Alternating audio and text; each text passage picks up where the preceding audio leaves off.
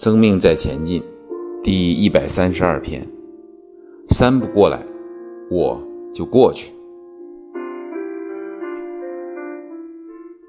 大家绝大部分都听过孔子、耶稣、老子、佛陀、穆罕默德这五教圣人，对不对？讲一个回教的故事。穆罕默德是他们的圣人，他就跟他的信徒说：“看到前面那座山吗？”大家说看到了。穆罕默德说：“我换三次山过来，他就会跑到我前面来。”山，过来。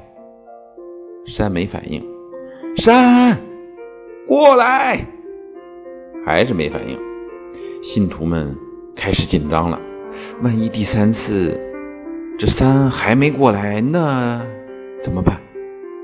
山。你过来，最后还是没过来。信徒们想：完了，完了，完了，神通不灵啊！穆罕默德却说：“换山，山不来，我走向山。”在座的各位将近一百人，如果要让你们组团、办手续、坐飞机到台湾听课，有点难吧？所以我们来了，这就是换山山不来，我走向山。过去有很多医院，有很多安宁病房的病人，就是要快往生的，很多人都死在安宁病房里面。为什么？人们难道不喜欢在嘉瑞安老吗？那么为什么很多人都死在医院里面？因为医生有傲慢，不愿意走出医院来到你家里，帮你的家人做安宁，他就把你留在医院里面。医生走不出来。过去的法师都在佛寺，让人们来寺庙听课。他在寺庙里面讲经说法，法师走不出来。现在。我们游走五湖四海，披星戴月，走出来弘法利生。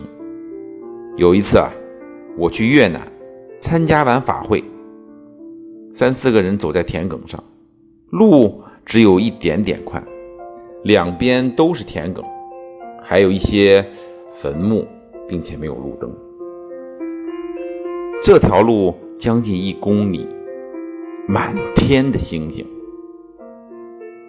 那时候是晚上八九点，真的是披星戴月的感觉啊！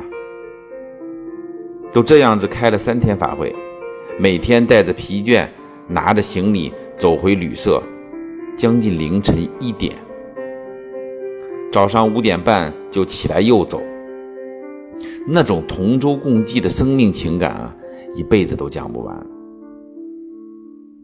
刚刚站出来那几位，我们有很多讲不完的话，都是累世修来的情感啊，永世都讲不完。